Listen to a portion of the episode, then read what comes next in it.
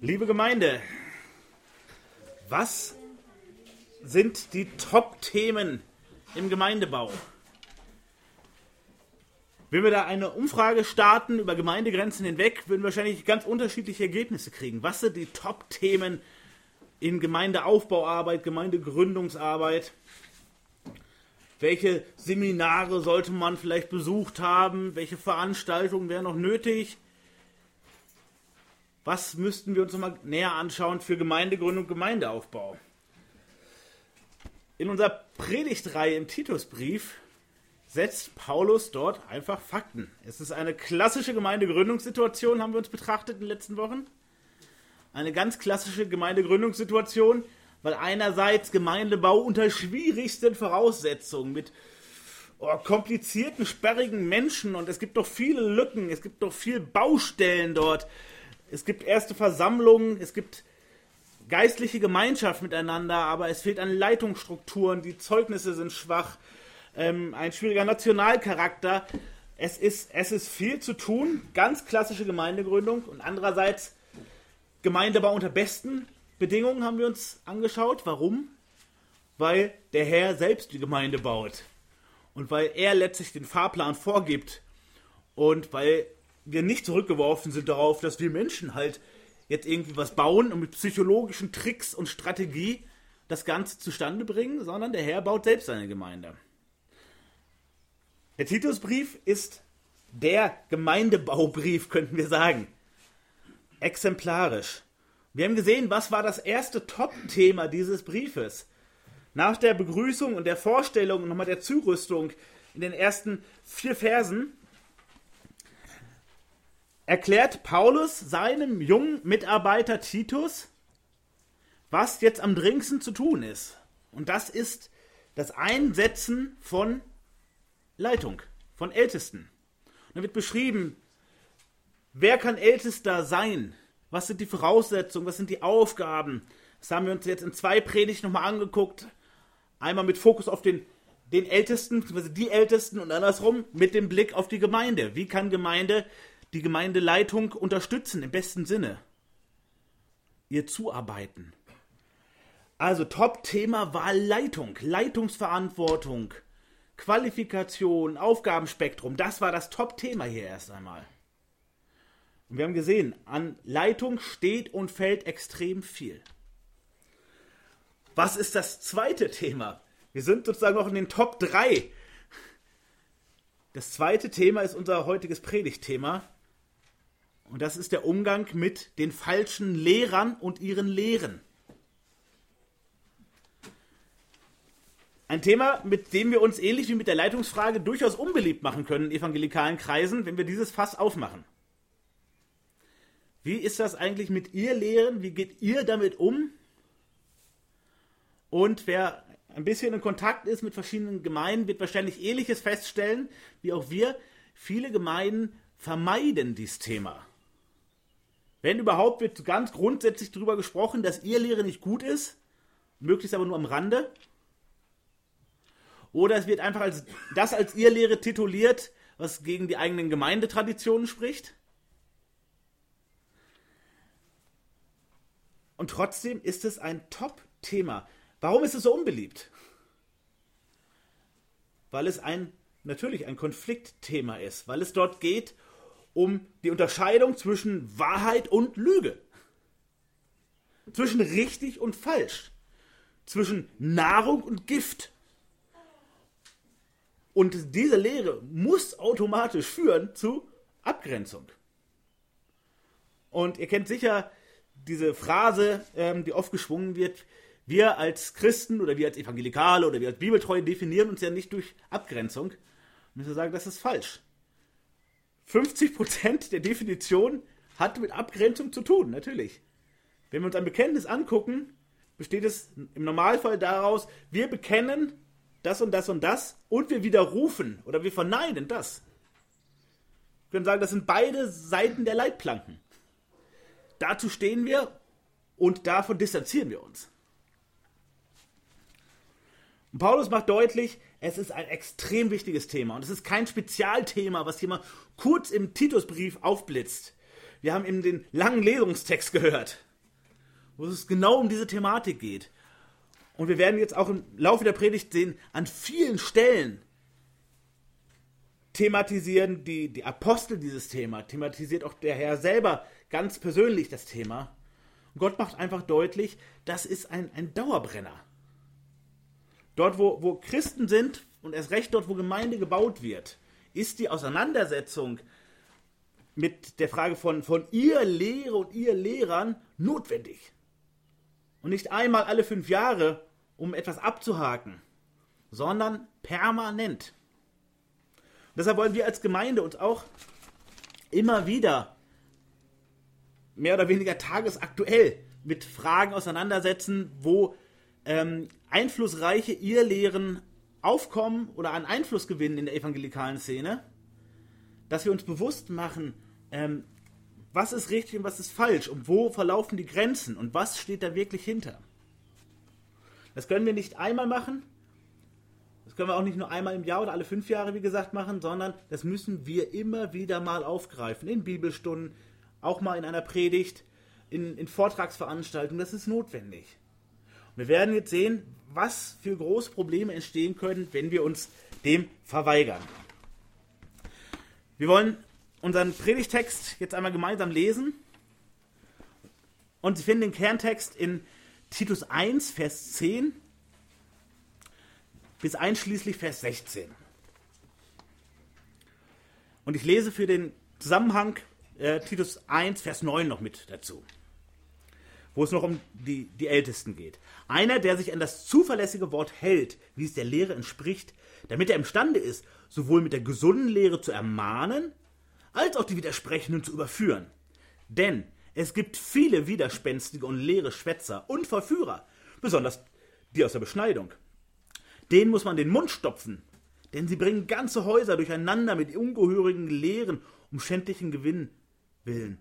Einer von ihnen, ihr eigener Prophet, hat gesagt, die Kreter sind von jeher Lügner, böse Tiere, faule Bäuche. Dieses Zeugnis ist wahr. Aus diesem Grund weise sie streng zurecht, damit sie gesund seien im Glauben und nicht auf jüdische Legenden achten, auf Gebote von Menschen, die sich von der Wahrheit abwenden. Den Reinen ist alles rein, den Befleckten aber und Ungläubigen ist nichts rein, sondern sowohl ihre Gesinnung als auch ihr Gewissen sind befleckt. Sie geben vor, Gott zu kennen, aber mit den Werken verleugnen sie ihn, da sie verabscheuungswürdig und ungehorsam und zu jedem guten Werk untüchtig sind. Amen. Lass mich noch einmal kurz beten. Herr, danke, dass du auch diese herausfordernden Themen nicht auslässt, Herr. Und diese konfliktreichen Themen. Bitte schenk uns Weisheit, dass wir gut damit umgehen, so wie es dir gefällt, dass es dir Ehre macht. Dass wir uns nicht nur klar machen, was die Wahrheit ist, sondern dass wir auch deutlich machen, was die Lüge ist. Und dass wir das nicht ertragen, Herr. Amen.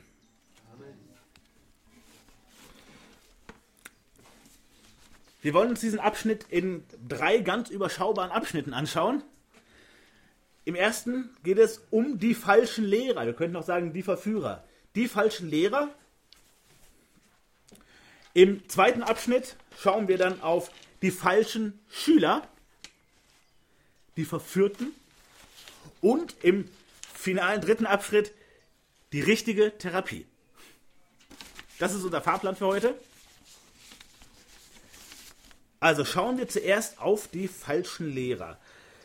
In Vers 10 sehen wir, denn es gibt viele widerspenstige und leere Schwätzer und Verführer, besonders die aus der Beschneidung. Die ihr Lehrer, die Verführer und mit in diesem Paket sind auch die Rebellen in der Gemeinde, die rebellieren um der Rebellion willen. Davon gibt es viele. Das ist nicht so ein Randphänomen, und sagt, wow, es gibt tatsächlich ihr Lehrer, das ist nicht nur ein Mythos, es gibt sie wirklich. Da haben wir einen. Sowohl Paulus an dieser Stelle als auch Jesus selbst schon spricht davon, dass es falsche Lehrer, falsche Propheten und falsche Christusse gibt, und zwar viele. Und Jesus fügt sogar noch hinzu, wir werden uns die Stelle gleich nochmal anschauen, fügt sogar noch hinzu, dass sie erfolgreich sind, dass sie oft sehr überzeugend scheinen. Also es ist kein, kein seltenes Phänomen, es gibt viele, Sie werden als widerspenstige Schwätzer und als leere Schwätzer beschrieben. Dieses widerspenstig kann man auch übersetzen als rebellisch, als aufsässig, aufrührerisch. Revoluzer. Das ist der eine Aspekt. Also sie wollen Rebellion gegen, ähm, gegen Leitung, gegen äh, Autorität, die Gott auch einsetzt. Und es geht ihnen darum, dagegen zu sein. Wir müssen es klar machen. Es gibt, es gibt ja auch ganz berechtigte Kritik. Und es gibt auch Punkte, wo wir auch innerhalb einer Gemeinde ähm, Fragezeichen äußern müssen, zum Beispiel gegenüber der Leitung. Das ist hiermit nicht gemeint. Dieser Begriff beschreibt echte Rebellen von Herzen. Also es sind Schwätzer, die rebellisch schwätzen und zum anderen die leer schwätzen, die viele Worte gebrauchen, aber wenig Inhalt zu transportieren haben. Also viel Verpackung für wenig Inhalt. Das macht sie aus. Und das Schwätzen, das ist mehr als ein Miteinanderreden. Das ist nicht ein, ein salopper Begriff für das Gleiche. Schwätzer ist jemand, der die Kommunikation zwischen Menschen zum Schlechten einsetzt. Die Bibel warnt davor, was können wir alles anrichten mit unserer Zunge. Im Jakobusbrief wird davon intensiv uns berichtet. Ähm, und sie gebrauchen ihre Sprache zum Schlechten. Um sich aufzuplustern mit vielen Worten und um zu rebellieren. Das ist der erste Aspekt, den wir hier sehen. Und sie sind Verführer. Und das ist der Kernaspekt. Das heißt, es sind welche, die andere mitnehmen auf einen falschen Weg. Sie gehen selbst auf einen falschen Weg und sehen neben andere mit.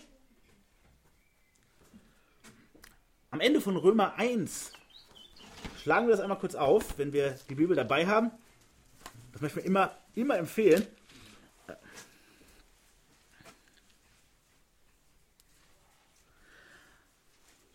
Wir wissen ja, in Römer 1 geht es ab Vers 18 um Gottes gerechten Zorn über alle Menschen. Und ähm, dieser erste Abschnitt mit dem Thema ähm, kommt zu einem Finale in Vers 32. Obwohl sie das gerechte Urteil Gottes erkennen, dass, dies des Todes, äh, dass sie äh, wegen dieses Todes würdig sind, welche so etwas verüben, tun sie diese Dinge nicht nur selbst, sondern haben auch Gefallen an denen, die sie verüben. Also sie machen das nicht nur für sich selber, sondern sie haben Freude dran, andere auf so einem falschen Weg mitzunehmen.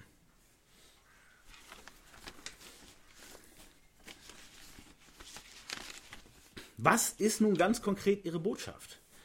Ähm, wir erfahren das hier nur in Bruchstücken. Wir haben einen Hinweis, das ist nämlich der letzte Teil von Vers 10, besonders aus der Beschneidung, also aus, aus dem jüdischen Background, sind möglicherweise gesetzliche Irrlehren. Sagen, ja, Jesus ist schön und gut und Jesu Opfer ist schön und gut, aber du brauchst noch was dazu. Also, Jesu einmaliges Opfer am Kreuz von Golgatha plus den richtigen Rock, plus die richtige Frisur, plus die richtigen Ernährungsgewohnheiten, plus die Beschneidung, plus XY.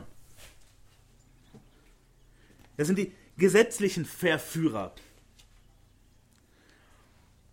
Und wir haben uns im Gemeindeseminar vor kurzem angeschaut, wie herausfordernd diese Balance ist zwischen Gesetzlichkeit und einem schlechten Liberalismus.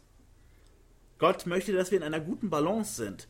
Und diese Verführer sorgen dafür mit ihren möglicherweise gesetzlichen Ehelehren, ähm,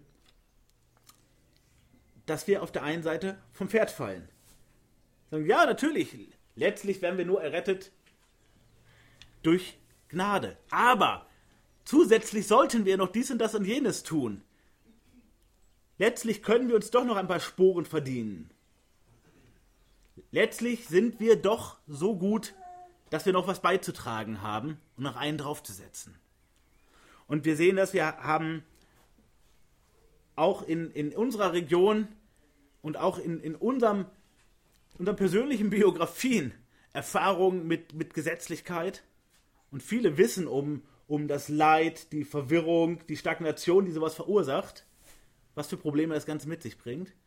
Und wir erleben zum anderen einen Neuaufbruch in Richtung Katholizismus. Also eine neue Koalition mit den Hütern einer Gesetzlichkeit. Wir erleben, wie viele Menschen aus der evangelikalen Welt zum Beispiel sympathisieren mit einem Johannes Hartl, der ganz klar steht für eine katholische Gesetzlichkeit. Das betont er auch ganz deutlich, wenn man auf seiner Facebook-Seite mit, mit ihm schreibt oder sich seine Sachen durchliest. Er sagt ganz klar, er steht 110%ig, äh, 110 zu allen katholischen Dogmen. Und da sehen wir, wie tagesaktuell das Ganze ist. Weil die Leute, die auch auf diesen Veranstaltungen sind, die auch sich nähren lassen, auch von seinen Ansprachen und Predigten im weitesten Sinne, seine Bücher lesen, das sind nicht deshalb Ungläubige, das sind nicht automatisch die Ultraliberalen, denen sowieso alles egal sind. Wir merken, da Verführung funktioniert. Nur ein Beispiel. Wir können da lange weitermachen. Aber wir wollen erstmal hier weitermachen, in unserem Text. Möglicherweise gesetzliche Verführer, gesetzliche Ehelehren. Manches deutet auch darauf hin, dass es auf der anderen Seite eher liberale Verführer sind. Und wie wir uns im Gemeindeseminar das angeschaut haben, letztlich läuft es auf etwas ganz Ähnliches hinaus. Nämlich eine neue Sklaverei. Entweder an sich selbst oder an menschengemachten Ordnungen. Beim Liberalismus ist es zurück in die Sklaverei unter den eigenen Willen. Zurück in die Selbstverwirklichung. Zurück in die Selbstliebe. Zurück in die Selbstzufriedenheit. Im Englischen gibt es ein sehr gutes Wort dafür, was das zusammenfasst. Das heißt Selfism. Und ein äh, christlicher Musiker aus dem ähm, englischen Sprachraum sagt, also die Selfism, dieses Selbstismus, Selbstliebe wie eine Ideologie oder Religion ist die am schnellsten wachsende Religion der Welt, sagt er. Und er, in dem Lied, wo er das sagt, redet er nämlich über die falschen Lehrer, über die Irrlehrer. Da sagt er, es nennt sich Selbstismus, also Selfism, die am schnellsten wachsende Religion. Und sie haben es einfach nur hübsch angezogen und nennen es christlich. Sei vorsichtig, denn es ist kein lustiges Business, es ist nicht witzig. Wenn du zu Jesus kommst wegen Geld, dann ist nicht Jesus dein Gott, sondern Geld ist dein Gott.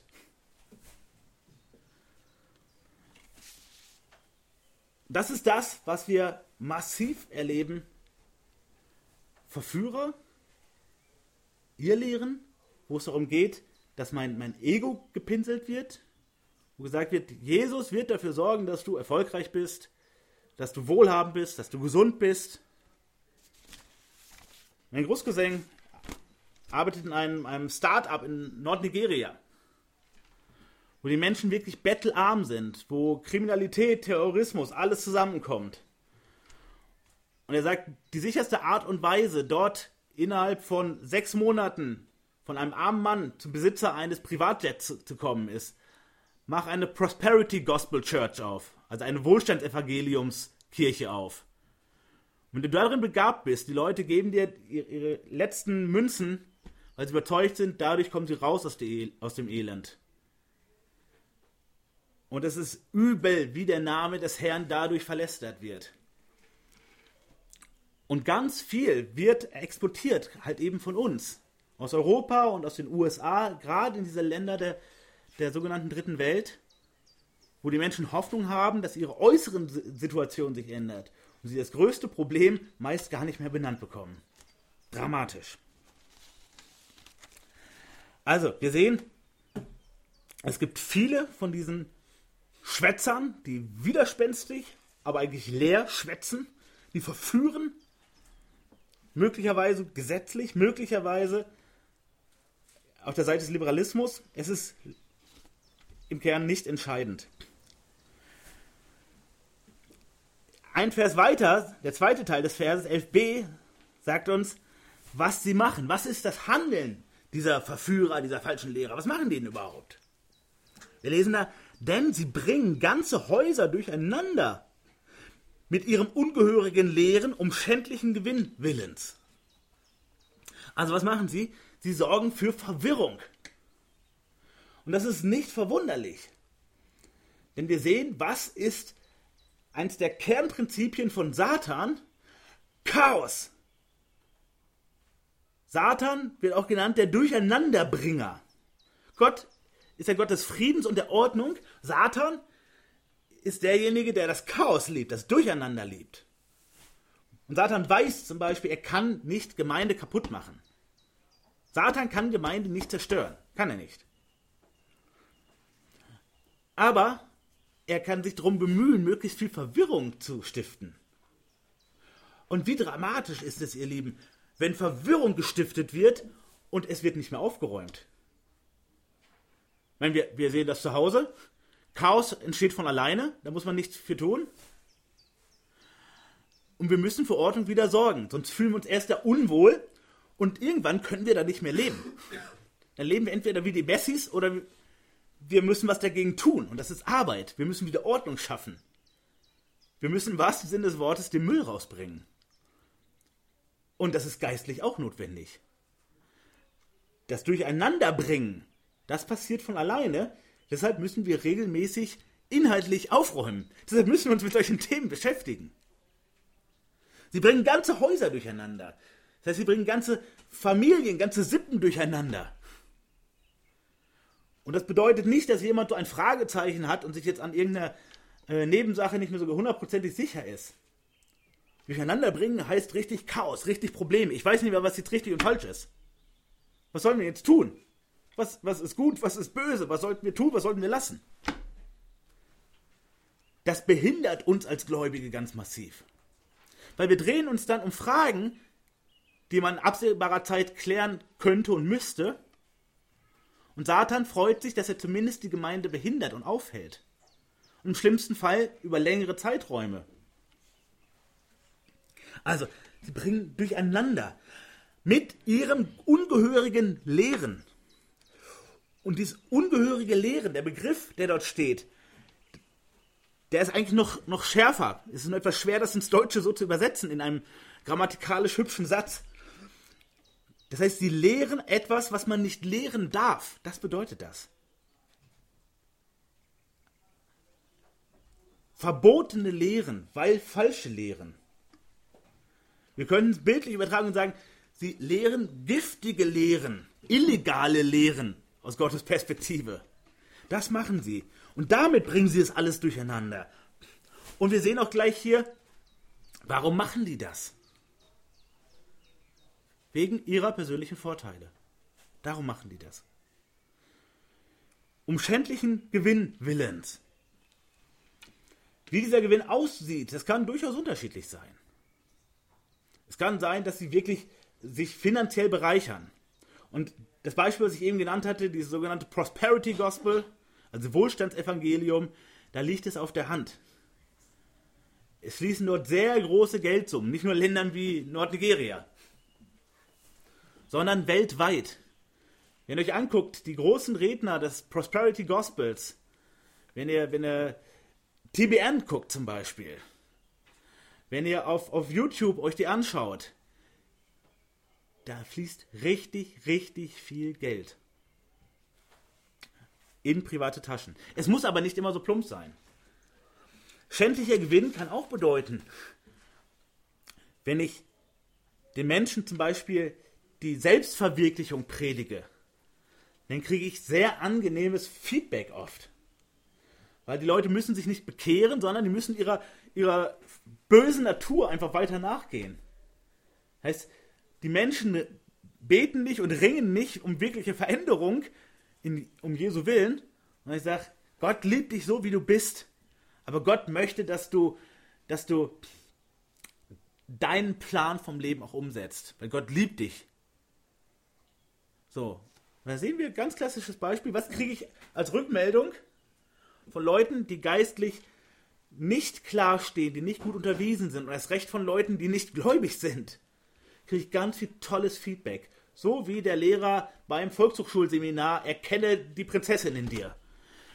Gebt so ein Seminar, wenn ihr ein bisschen rhetorisch was könnt und Komplimente verteilen könnt, dann habt ihr einen riesen Fanclub hinterher. Und runtergebrochen kann das auch hier so sein. Also, schändlicher Gewinn muss nicht immer im Sinne von Geld sein oder Besitz, kann auch schlechter Ruhm sein. Kann auch sein, dass ich um meiner Stelle willen das predige, was euch gefällt. Das wäre auch schändlicher Gewinn. Also das ist ihr Handeln. Durcheinander bringen durch Lehren, die man nicht lehren darf. Und was haben sie davon? Gewinn. In der einen oder anderen Art und Weise. Sie gehen nicht leer aus. Sie opfern sich nicht selbst auf. Und das haben wir eben im Lesungstext auch gehört. Das ist ein Merkmal, was uns immer wieder aufgezeigt wird. Es geht um den persönlichen Vorteil letzten Endes. Egal wie fromm das Ganze verpackt sein mag. Aber Gott, der, der die Herzen kennt, sagt, das macht die Verführer, die ihr Lehre aus. Sie machen es nicht um Jesu willen. Aber wir erkennen, sie sind durchaus religiös. Sie haben religiöse Fassade, religiöse Verpackung, sicher auch eine religiöse Praxis, denn sonst wären sie nicht anerkannt, sonst wären die Türen wahrscheinlich verschlossen. In Vers 15 und 16 lesen wir, den Reinen ist alles rein, den Befleckten aber und den Ungläubigen ist nichts rein, sondern ihre Gesinnung als auch ihr Gewissen sind befleckt. Die mögen äußerlich sauber aussehen, anständig, guter Haarschnitt, gut angezogen, guter Auftritt. So, aber von innen, da ist der Dreck, da sind die Probleme. Und das wiederum ist ja oft auch unser Problem. Wie bei allen Dingen, wir haben erstmal das im Blick, was wir vor Augen haben. Das ist ja normal. Bei unserem Handeln denken wir meist erst an die Menschen, die um uns rum sind, als dass wir daran denken, dass Gott auf uns sieht und sogar auf unser Herz. Wir gucken auf das, was wir vor Augen haben. So auch bei den falschen Lehrern, bei den Irrlehrern. Sie mögen richtig guten Eindruck machen aber innen ist der Dreck. Außen schneeweiß, innen ist der Dreck. Sie geben vor, Gott zu kennen, Vers 16. Also sie, sie reden von Gott. Und wie oft sehen wir das gerade bei den, sag mal, großen, in Anführungszeichen, den großen bekannten Ehelehrern, wie oft fallen wir, hoffentlich nicht wir, aber doch liebe Freunde darauf herein, weil sie sagen, der oder die sprechen doch so viel von Jesus und sagt doch auch so viel Richtiges. Muss man sagen, ja, das macht das, zu, äh, das Problem zu einem ganz ernsten Problem. Wenn sie niemals von Jesus reden würden, wenn sie niemals von Gott reden würden, wenn sie eindeutig falsche Sachen die ganze Zeit sagen würden, ja, wer fällt darauf herein? Wer von euch würde ein, ein Gläschen zum Trinken nehmen, wo drauf steht Zyankali? Blausäure, was weiß ich. Wer macht das? Keiner. Aber wer könnte schon widerstehen, wenn wir ein wunderschönes Stück Torte haben mit vielen guten Zutaten? Bester Butter und toller Sahne und Obst und alles, was man sich vorstellen kann. Da packe ich natürlich das Gift rein für euch. Gebt euch doch nicht ein Glas, ihr Lieben. Ihr trinkt doch nicht das Glas, wo Gift draufsteht.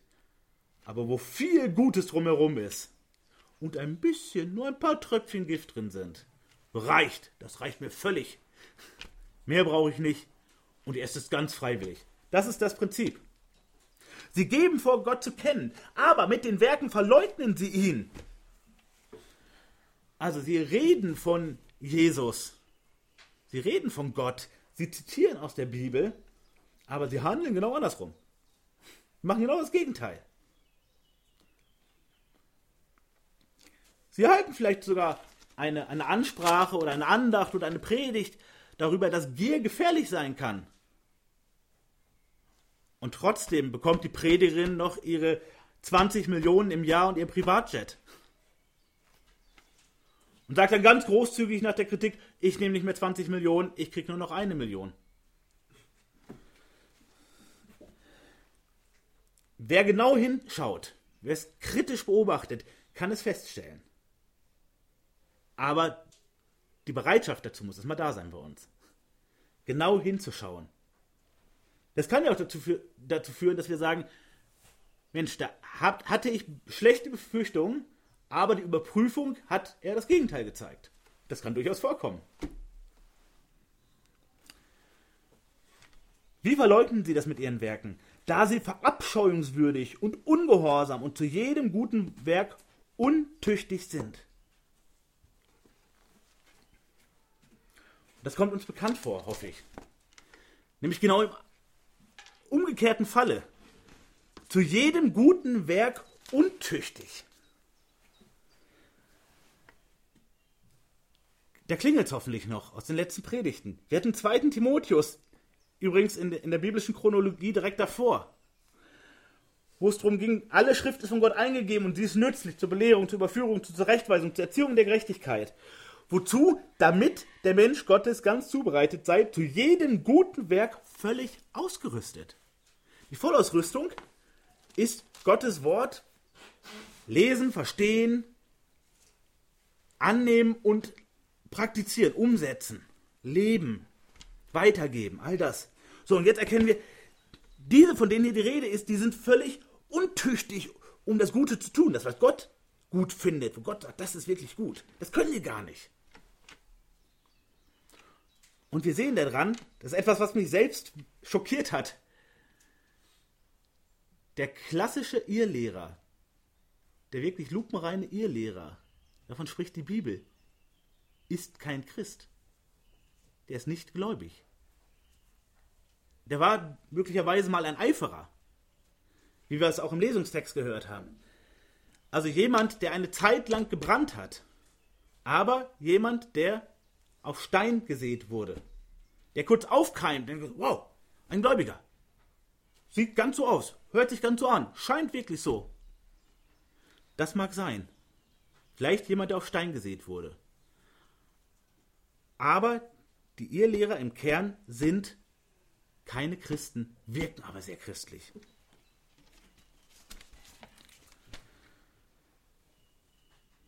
Wo kommen die eigentlich her? Wo kommen die Irrlehrer her? Gibt es da irgendwo ein Nest, wo die alle herkommen? Gibt es irgendwie eine, eine Irrlehrer-Bibelschule? Wo kommen die eigentlich her? Und das ist das Erschreckendste an unserem ersten Punkt. Wo kommen die denn jetzt her? In 2. Petrus 2.1 hören, hören und lesen wir, es gab aber auch falsche Propheten unter dem Volk, wie auch unter euch falsche Lehrer sein werden, die heimlich verderbliche Sekten einführen. Haben wir vorhin gehört die sind unter euch. Also die kommen nicht irgendwann in die Gemeinde reinspaziert und sagen, hallo, ich habe hier ein paar neue Lehren. Oder hallo, ich bin der Irrlehrer. So läuft das niemals. Die machen nicht nur guten Eindruck, die stehen auf mitten in der Gemeinde. Die sind in der Gemeinde. Anderes Beispiel. Judasbrief. Judas 1, Vers 4. Es haben sich nämlich etliche Menschen unbemerkt eingeschlichen die schon längst zu diesem Gericht aufgeschrieben worden sind. Gottlose. Also nochmal, Ungläubige, Gottlose. Welche die Gnade unseres Gottes in Zügellosigkeit verkehren und Gott, den einzigen Herrscher und unseren Herrn Jesus Christus verleugnen. Da sehen wir, das sind die Irrlehrer des Liberalismus, ganz eindeutig. Die haben sich eingeschlichen, worein? In die Gemeinde. Und was sind die? Gottlos. Krass. Das ist wirklich krass. Galater 2 sagt. Was aber die eingeschlichenen falschen Brüder betrifft. Falsche Brüder ist ein sehr deutlicher Begriff. Die sich hereingedrängt hatten, um unsere Freiheit auszukundschaften, die wir in Christus Jesus haben, damit sie uns unterjochen können. Die gesetzlichen Irrlehrer. Wieder ein Beispiel. In Apostelgeschichte 20, 29 hatten wir in den letzten zwei Predigten kurz betrachtet. Denn ich weiß, dass nach meinem Abschied, sagt ähm, Paulus in Apostelgeschichte 20, 29. Denn ich weiß, dass nach meinem Abschied räuberische Wölfe zu euch hineinkommen werden, die die Herde nicht schonen. Und aus eurer eigenen Mitte werden Männer aufstehen, die verkehrte Dinge reden, um die Jünger abzuziehen in ihre Gefolgschaft. Das, was wir im zweiten Petrus eben gehört haben. Also die ihre, ihren eigenen Sektenverein sozusagen innerhalb der Gemeinde aufmachen. Die ihren Privatclub Veranstaltungen machen. Irgendwo im Hinterzimmer oder bei, bei sich schön privat zu Hause, ganz inoffiziell, um ihren Irrlehrerkrams dort zu verbreiten. Um ihren Interessen nachzugehen, um die Leute abzuziehen. Zweite Korinther. Noch mehr Beispiele. Denn solche sind falsche Apostel, betrügerische Arbeiter, die sich als Apostel des Christus verkleiden. Sogar falsche Apostel gab es. Die wirkten wie echte. Die wirkten authentisch, die haben sich gut verkleidet. Also sie waren nicht echt. Und dann heißt es weiter in Vers 14, das ist nicht verwunderlich, denn der Satan selbst verkleidet sich als ein Engel des Lichts. Markert euch diese Stelle. Der Satan selbst verkleidet sich als ein Engel des Lichts. Es ist also nichts Besonderes, wenn auch seine Diener sich verkleiden als Diener der Gerechtigkeit, aber ihr Ende wird ihren Werken entsprechend sein. Also, die, die Zukunft für diese ist, ist klar vorgezeichnet zum einen. Aber wir sehen es wieder, mitten in der Gemeinde Christi, Leute, die echt wirken, die echt wirken, sogar wie, wie Leitungspersonen, die auch Kompetenz haben, menschlich gesehen, Leitungskompetenz haben, die Leute mitreißen können. Die verkleiden sich als Diener der Gerechtigkeit. Warum? Weil ihr Chef macht das auch. Und der Chef ist Satan. Da sehen wir wieder etwas über, die, über das Verhältnis. Christen dienen nicht Satan. Und der Herr selbst sagt in Matthäus 7, das ist das letzte Beispiel hierzu, Hütet euch aber vor den falschen Propheten, die in Schafskleidern zu euch kommen, inwendig aber reißende Wölfe sind. Oft zitierter Vers. Und das ist die große Herausforderung. Wenn die Irrlehrer irgendwo da draußen sind und es nur die Frage ist, holen wir den Gemeinde rein oder nicht? Und erkennen wir das, bevor wir sie in die Gemeinde holen, dass es welche sind? Das wäre durchaus überschaubar. Aber die Bibel spricht die ganze Zeit davon. Diese Verführer, diese Irrlehrer sind mitten unter euch. Und Gott möchte nicht, dass wir in Paranoia verfallen und überall die Irrlehrer sehen. Dass wir jede Lehre, die wir äh, noch mal hinterfragen und die wir noch nicht verstanden haben, gleich als Irrlehre titulieren. Warum? Dann landen wir auch auf einer falschen Seite dann landen wir letztlich auch in einer Gesetzlichkeit, in einem Pharisäertum. Das wollen wir auch nicht. Aber Gott macht deutlich, dass wir vorsichtig sein müssen, dass wir wachsam sein müssen. Und das nur, weil jemand christlich wirkt, kann der trotzdem Irrlehrer sein. Weil er gute Sachen erzählt, auch über die Bibel und über den Herrn, kann er trotzdem ein Irrlehrer sein. Und das ist doch das, was wir im Normalfall erleben dort, wo wir diese Diskussionen haben, wie geht ihr denn mit ihr Lehre um? Und eine ganz, ganz dicke Zurückhaltung ist, wie gesagt, der oder der oder auch der populäre, wie wir sagen würden, ihr Lehrerprediger, der sagt viel Gutes, der macht viel Gutes. Für viele ist es ein Segen. Wir müssen ja nur auf das hören, was richtig und gut ist. Nein, so läuft es nicht. Das Beispiel mit dem Kuchen, wenn ich euch das Tortenstück hinstelle mit dem Gift drinne und ihr werdet darüber aufgeklärt, wer von euch würde sagen, das ist kein Problem, in dem Kuchen ist aber auch viel Gutes drin, ich esse um das Gift drumherum. Keiner, der noch ganz betrost ist. Das haben wir vor Augen, das ist uns klar.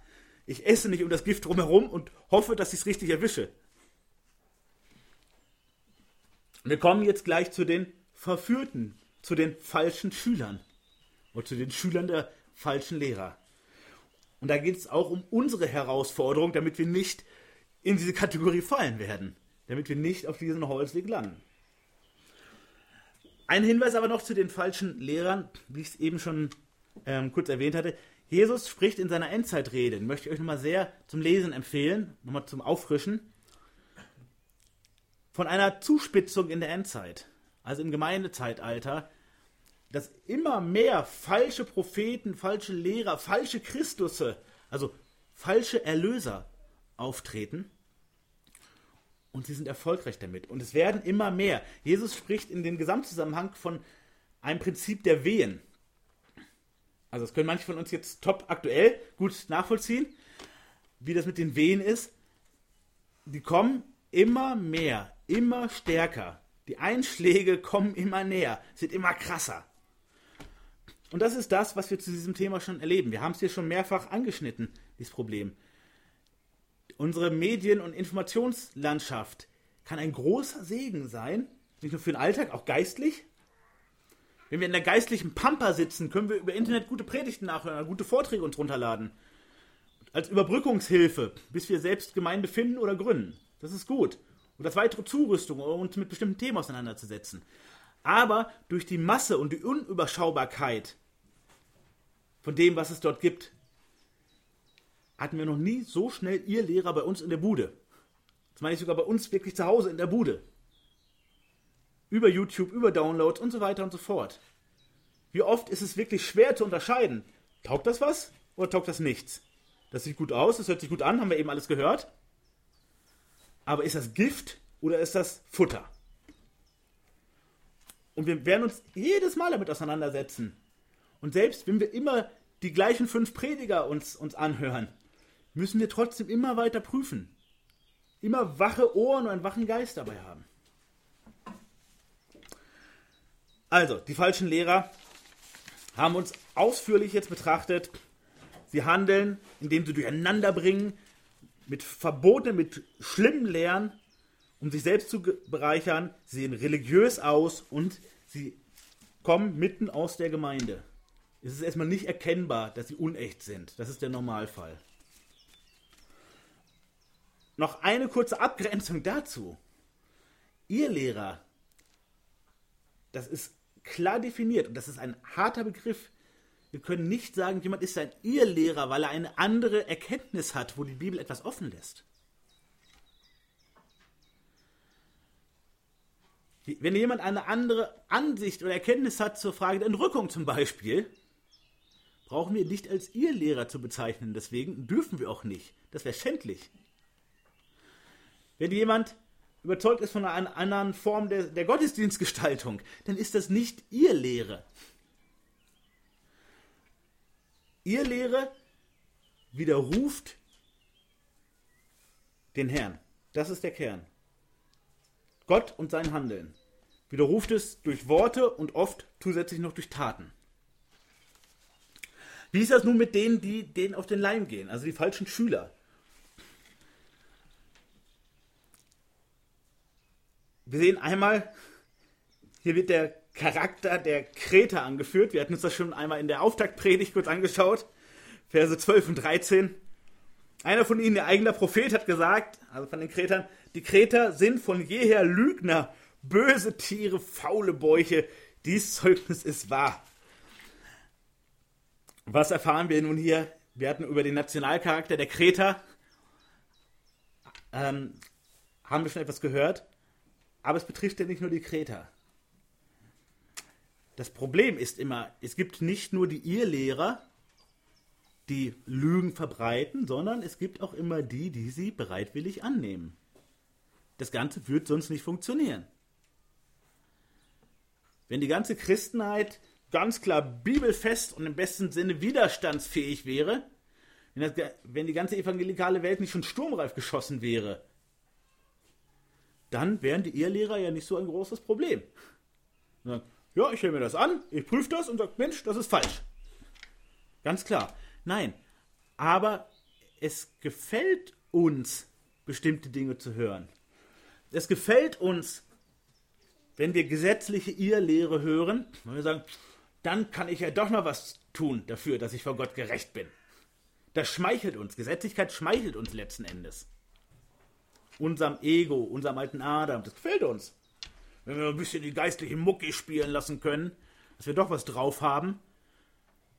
Dass wir nicht sind wie die anderen. Wir haben wenigstens die richtigen Klamotten an. Wir sind nicht wie die anderen. Unsere Frauen haben zumindest die richtigen Frisuren.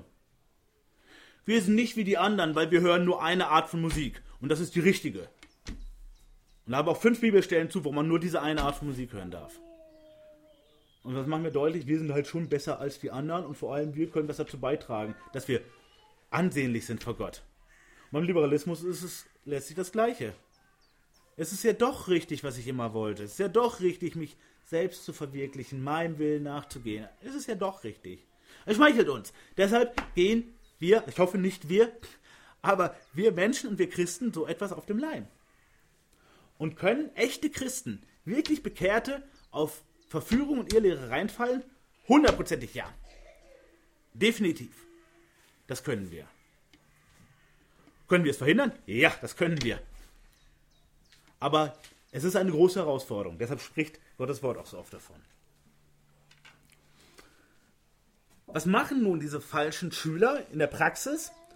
Wir finden das angedeutet in Vers 14, Titus 1, Vers 14. ist ein, die Handlungsanweisung für Titus und im zweiten Teil wird uns gesagt, und nicht auf jüdische Legenden achten und auf Gebote von Menschen, die sich von der Wahrheit abwenden. Also was tun sie? Was ist das Problem? Ihr solltet nämlich sagen und sich zurechtweisen, dass sie das nicht tun. Sie achten auf Legenden. Wir können auch sagen Fabeln, Märchen, Erfundenes, Ausgedachtes. Mythen und auf Gebote von Menschen. Und was machen sie damit? Damit wenden sich von der Wahrheit ab. Wir als Christen können uns in unserer Lebenspraxis von der Wahrheit abwenden. Damit ist nicht der Abfall gemeint, sondern damit ist gemeint, dass wir den richtigen Fokus, Jesus allein, verlieren. Und den Blick richten auf Menschen. Auf das, was, was sie uns Tolles erzählen und wie sie das Ganze noch etwas optimieren können letztlich, wir tauschen aus Jesus, den Sohn Gottes, gegen Menschen. Mit ihren Ideen, mit ihrem Geschwätz, mit ihren Regeln, mit all dem. Und die Gebote der Menschen, wie gesagt, es geht in beide Richtungen. Das kann die krasse Gesetzlichkeit sein, das musst du alles einhalten, wer das und das nicht macht, der ist kein richtiger Christ. Und wer so aussieht, kann kein Christ sein, wer die Musik hört, kann kein Christ sein. Und wer tanzen geht, kann kein Christ sein, wer ein Bier trinkt, kann kein Christ sein. Gesetzlichkeit, ganz klassisch. Es geht aber genauso andersrum. Entdeck dich selbst, entdeck das Wundervolle in dir, die, die Menschvergottung. Und letztlich ist es beides Menschvergottung, nur von zwei verschiedenen Seiten. Und wir sehen, der eine ist für das eine ansprechbarer. Und wenn wir uns selbst überprüfen, merken wir, wie es auf der einen Seite vielleicht juckt, wenn wir sowas hören. Klar, wenn es so überspitzt ist, wie ich es jetzt gerade dargestellt habe, können wir ganz cool und gelassen sein. Aber auf der einen Seite juckt es uns ganz sicher. Oder halt auf der anderen Seite. Da, wo meinem Ego ganz offensiv ähm, der, der Bart gekrault wird. Oder dort, wo ich sagen kann, wir müssen noch ein bisschen strenger sein und noch ein bisschen schärfer und das noch obendrauf. Weil die ganze Christenheit geht ja eh gerade hier vor die Hunde, wenn wir in unserem Land uns das angucken. Deshalb müssen wir jetzt ganz besonders eng und streng und geschlossen sein. Auf das eine oder andere sind wir ansprechbar und es ist die Frage, gehen wir aber dem nach? Nur weil es uns juckt. Weil wir sagen, ja, ich kann schon verstehen, warum da andere mitlaufen. Solange wir jetzt so weit auf Distanz bleiben, ist es noch gut. Aber wie nah lassen wir es uns heran? Die Irrlehrer wären völlig allein und arbeitslos, wenn keiner hinterherlaufen würde.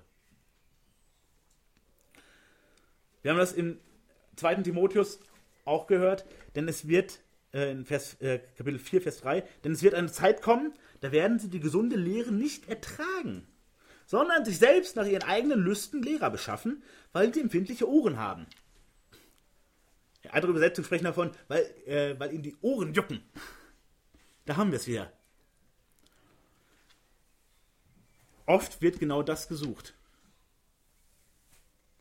Bei Gemeindesuche geht es nämlich genau darum, für den einen oder anderen, dass man sagt, ich brauche das Passende und hinter dem Passenden verbirgt sich nämlich genau das. Da, wo ich auf der einen oder anderen Seite bedient werde, dass mein alter Adam versorgt wird. Und sie werden ihre Ohren von der Wahrheit abwenden und sich den Legenden zu wenden. Das ist genau der gleiche Begriff mit den Legenden. Wir verlieren Jesus aus dem Fokus Und wir akzeptieren Sachen und folgen Sachen. Wir sagen, ja, so ist es christlich. Und unsere Eltern und Großeltern haben das übrigens auch schon so gemacht. Wir waren jetzt ein bisschen auf einem anderen Trip, aber wir machen das jetzt auch wieder so. Und beschließen, etwas wäre christlich, weil ein bestimmter Prozentsatz von Christen etwas so machen oder so bewerten. Ohne etwas biblisch zu prüfen. Und das soll nicht sein. Ja, die Frage ist, was machst du? Lässt du dich in die Irre leiten? Das ist die Frage, ob wir in so eine Situation kommen oder nicht. Wir sehen, wir sind dort nicht verloren. Wir sind da nicht abgefallen. Aber wir sind unfruchtbar geistlich. Und wir geraten in eine Situation, für die wir hinterher Buße tun müssen. Wir merken, wie wir unseren Herrn und Erlöser verunehren und nebenbei auch noch unsere Zeit vertun. Und Menschen hinterherlaufen, statt uns Gott freudig zu unterwerfen und uns von ihm zu beschenken zu lassen. Also, die falschen Lehrer, die falschen Schüler, was ist jetzt die richtige Therapie? Und die ist wirklich völlig überschaubar. Technisch einfach und überschaubar, in der Praxis herausfordernd. Was ganz klar ist, ignorieren ist keine Option. Ignorieren funktioniert nicht. Ignorieren macht es schlimmer. Das können wir uns ganz alltäglich anschauen. Wenn es durch unser Dach regnet, egal wie viel wir beten, normalerweise, das Problem wird schlimmer. Wenn wir es ignorieren, ist das Dach bald kaputt. Oder es regnet noch mehr rein. Wenn unser Auto Öl verliert und wir ignorieren es, was wird passieren? Unser Auto wird wahrscheinlich bald kaputt sein. Nur eine Frage der Zeit, der gefahrenen Kilometer. Wenn ich anfange, Blut zu husten, dann gehe ich zum Arzt und sage nicht, naja, ignorieren wir es mal, wollen wir es nicht schlimmer machen, als es ist. Dann gehe ich irgendwie zum Arzt und vielleicht kann der Arzt mir sagen, Mensch, ist alles, ist alles ganz harmlos, entspann dich, das kann mal passieren. Aber vielleicht sagt er mir auch, hey, gut, dass du gerade noch gekommen bist, wir müssen jetzt mal dringend eine Therapie beginnen. Oder erstmal die große Diagnostik anfangen. Ist ganz klar. Ignorieren funktioniert auf keinen Fall. Ernste Probleme sind da, wir müssen sie überprüfen und wir müssen sie dann angehen. Da führt kein Weg drum herum. Umso länger wir etwas ignorieren, umso schlimmer wird es. Ihr Lehre und ihr Lehrer sind ein extrem ernstes Problem. Sie sind Gift. Das, was bei rauskommt, das ist Gift. Das kann man nicht ignorieren. Das funktioniert einfach nicht. Also, Therapie ist notwendig. Nicht Psychotherapie, sondern biblische Therapie. Und wie das funktioniert, sehen wir schon in Vers 9. Also der Text, äh, der, der Vers, der eigentlich vor unserem Predigtext ist. Und da sehen wir, das Ganze ist ein Brief, der zusammenhängt. Das können wir nicht so ganz sauber trennen in Kapitel und Abschnitte. Wo es um die Anforderung an einen Ältesten geht. Die Aufgaben eines Ältesten. Das wird hier nochmal sehr schön zusammengefasst in Vers 9. Also ein Ältester muss einer sein, der sich an das zuverlässige Wort hält, wie es der Lehre entspricht. Wozu? Damit er imstande ist, sowohl mit der gesunden Lehre zu ermahnen und zu ermutigen, als auch die Widersprechenden zu überführen. Das ist der Bindevers zu unserem Predigtext. Also, was ist der erste Schritt? Verführung überführen. Erster Teil der Therapie, Verführung muss überführt werden. Wir können auch sagen, widerlegt durch die Wahrheit. Manchmal hört man, wir, wir müssen nicht das ganze Falschgeld kennen. Hauptsache, wir kennen das Aussehen der, der echten Euronoten. Also müssen wir uns mit den nicht beschäftigen.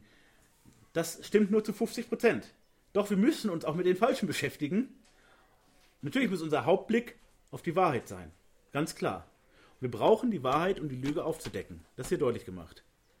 Also, wenn du mir mit einem falschen 50-Euro-Schein kommst und ich will zeigen, Moment, Moment, mein Freund, hier stimmt was nicht.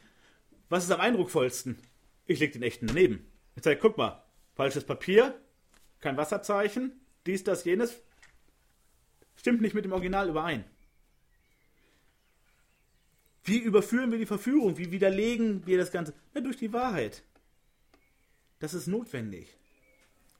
Mit nicht ignorieren, sondern aktiv widerlegen durch die Wahrheit. Wir können nicht neutral die Wahrheit dahin stellen und sagen, das ist deine Erkenntnis, das ist meine Erkenntnis. Funktioniert das nicht. Sondern widerlegen, das ist so ähnlich wie beim Judo.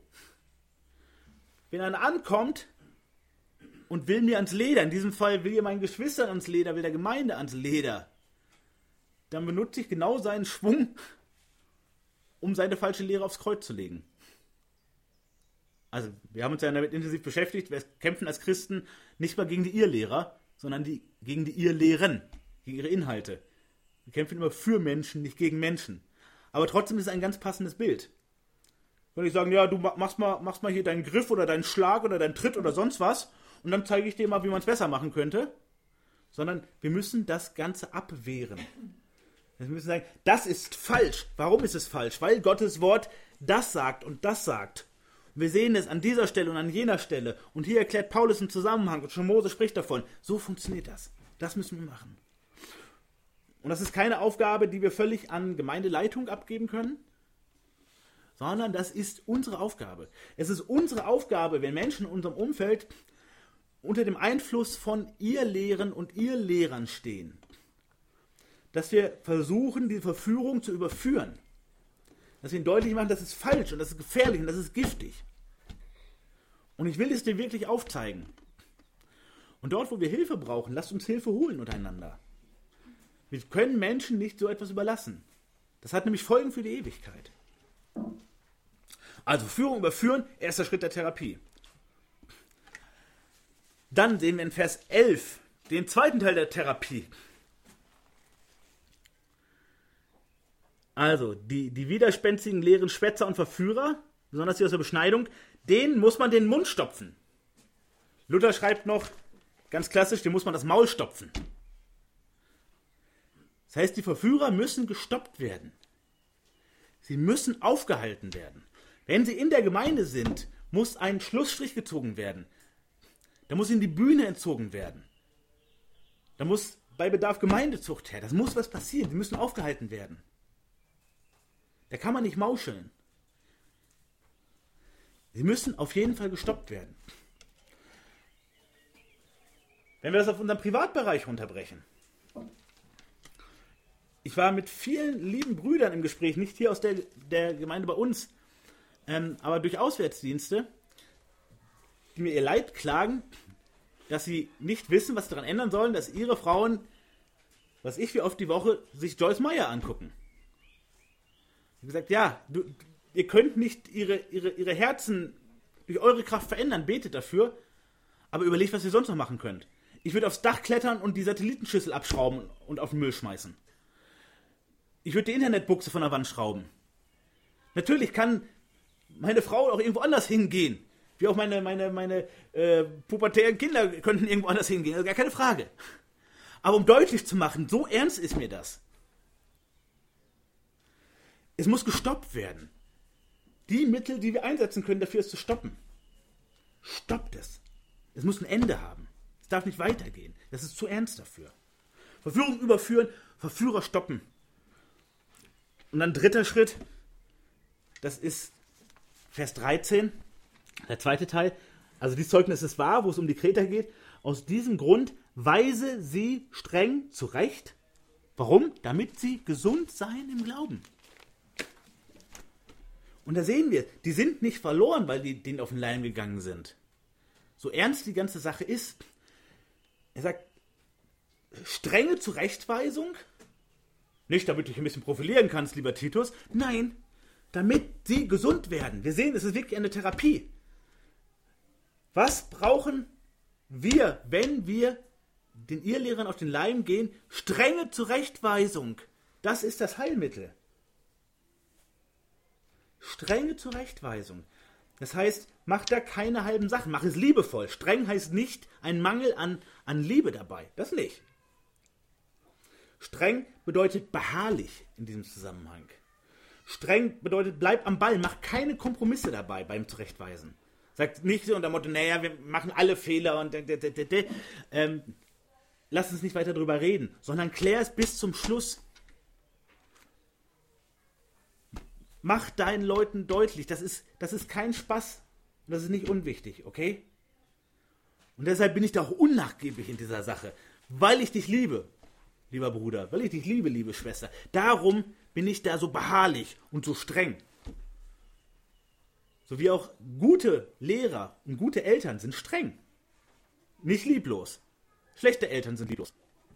Aber streng ist ein Qualitätsmerkmal. Das ist streng bedeutet, ich mache Arbeit. Streng heißt auch, es ist anstrengend für mich. Ich, ich habe mich so lieb, dass, dass ich da wieder loslassen könnte. Also einerseits voller Liebe und zum anderen wie so ein Pitbull, da, bis wir es zu Ende geklärt haben. Und müssen wir uns nochmal treffen. Und müssen wir nochmal Bibel studieren. Und müssen uns nochmal mit der Lüge auseinandersetzen. Strenge Zurechtweisung. Alles andere ist lieblos. Also überführen, Verführung überführen, Verführer stoppen, die Verführten streng zurechtweisen, damit sie gesund werden, damit sie wieder heil werden. Und was noch? Das sehen wir in dem Vers nach unserem Text. Titus 2, Vers 1. Du aber, Titus, rede, was der gesunden Lehre entspricht. Wir sehen, zum Überführen brauchen wir die gesunde Lehre. Und danach braucht es wieder die gesunde Lehre. Sie sollen gesund werden und damit sie gesund bleiben und gedeihen. Titus, lehre sie die gesunde Lehre. Bleibe genau da drin. Du brauchst nicht noch irgendwas extra. Mach genau das dann weiter. Das ist dann wieder dran. Damit sie gestärkt werden gegen zukünftige Ehelehre, damit sie bibelfester werden, damit sie unterscheidungsfähiger werden. Darum, lieber Titus. Und da könnt ihr jetzt euren Namen mit einsetzen. Auch wenn wir nicht eins zu eins die Titus-Situation haben. Aber in der Frage haben wir das. Für unsere Familie, für unseren Bekanntenkreis und auch für unser Gemeindeumfeld. Wo Verführung passiert, widerlege die Lüge durch die Wahrheit. Stoppe die Verführer oder unterstütze, dass es getan wird. Weise streng zurecht, bring wieder auf den guten Weg, mach klar, was das für eine ernste Sache ist und lehre weiter die Wahrheit, damit es wieder in eine gute und gesunde Richtung weitergeht, dass Wachstum sein kann bei dem Einzelnen, bei der ganzen Gemeinde, beim Hauskreis, beim Jugendkreis, in der Kinderstunde. Wir sehen, dieses Thema Ehelehre, Verführung ist kein Spezialthema für Menschen in einer bestimmten Altersgruppe. Damit sind Kinder konfrontiert, Jugendliche, Erwachsene, Senioren, Christen in großen Gemeinden, kleinen Gemeinden, strengen Gemeinden, freieren Gemeinden, ganz, ganz egal. Das betrifft uns alle. Und Paulus macht wie deutlich, macht hier so deutlich, es ist eines der Top-Themen. Es braucht Vernünftige Leitung, das ist wichtig für eine Gemeinde. Vernünftige Leitung wird dafür sorgen, das hat er auch beschrieben, dass es gute Lehre gibt, dass es was zu essen gibt. Gute Leitung soll auf die Herde aufpassen und die Herde befördern, soll Konflikte lösen, Streit vermeiden, wo es möglich ist, aber auch für die Wahrheit eintreten. All das soll sie tun. Und das zweite Top-Thema ist dann, wir müssen klar und deutlich ihr Lehre erkennen, benennen und bekämpfen. Und ihr Lieben, auch wenn es unserem Zeitgeist so krass widerspricht, genau eben das zu tun. Sagen, es gibt richtig und es gibt falsch. Es gibt schwarz und es gibt weiß. Und das kann man in Worten benennen. Das kann man faktisch überprüfen und belegen. Es ist extrem wichtig, dass wir das tun. Wir haben mit so viel, nicht nur, aber auch mit so vielen jungen Menschen zu tun. Ein lieber Bruder, der Gordon, hat sich das zur ganz besonderen Aufgabe gemacht im Moment. Er sagt, dass er erlebt, unter anderem in, in den russlanddeutschen Gemeinden, sicher nicht in allen, aber in vielen, mit denen er zu tun hat, dass die Älteren nicht wissen, was die Jungen wirklich machen. Und dass die Jungen nicht davor gewarnt werden, wo sie hingehen, von dem sie sich begeistern lassen. Und er, er spricht davon, dass das so eine große Not ist. Die einen laufen in die Irre und die, die eigentlich genug Lebenserfahrung haben, haben so einen Kulturbruch drin, können es nicht nachvollziehen, was dort überhaupt abläuft, kriegen es nicht hin, das zu prüfen. Und die einen laufen in die Irre und die anderen lassen es zu, unwissend. Wir sehen, es gibt viel zu tun, viel zu arbeiten. Aber wir sehen, es gibt konkrete Heilung bei diesem Problem. Es gibt Veränderung. Das ist kein Dauerzustand, das darf es nicht sein. es ist realistisch, etwas zu machen. Denn Gott sieht das. Und Gott könnte es ja sofort von Anfang an verhindern. Gott könnte so viel, weil er ist ja Gott, das wissen wir. Aber Gott geht genau diesen Weg, dass wir eine Verantwortung haben füreinander. Dass wir eine Verantwortung haben und den anderen in solchen Dingen nicht stehen lassen. Weil damit will wir ihn im Regen stehen lassen. Und das, liebe Geschwister, das wollen wir nicht tun. Weder in unserer Gemeinde noch über Gemeindegrenzen hinaus. Wir wollen einander nicht stehen lassen. Weder in der Seelsorge noch in solchen ganz konkreten Problemen. Eines der Top-Themen im Gemeindebau, wie Paulus sagt. Lass mich bitte noch einmal beten.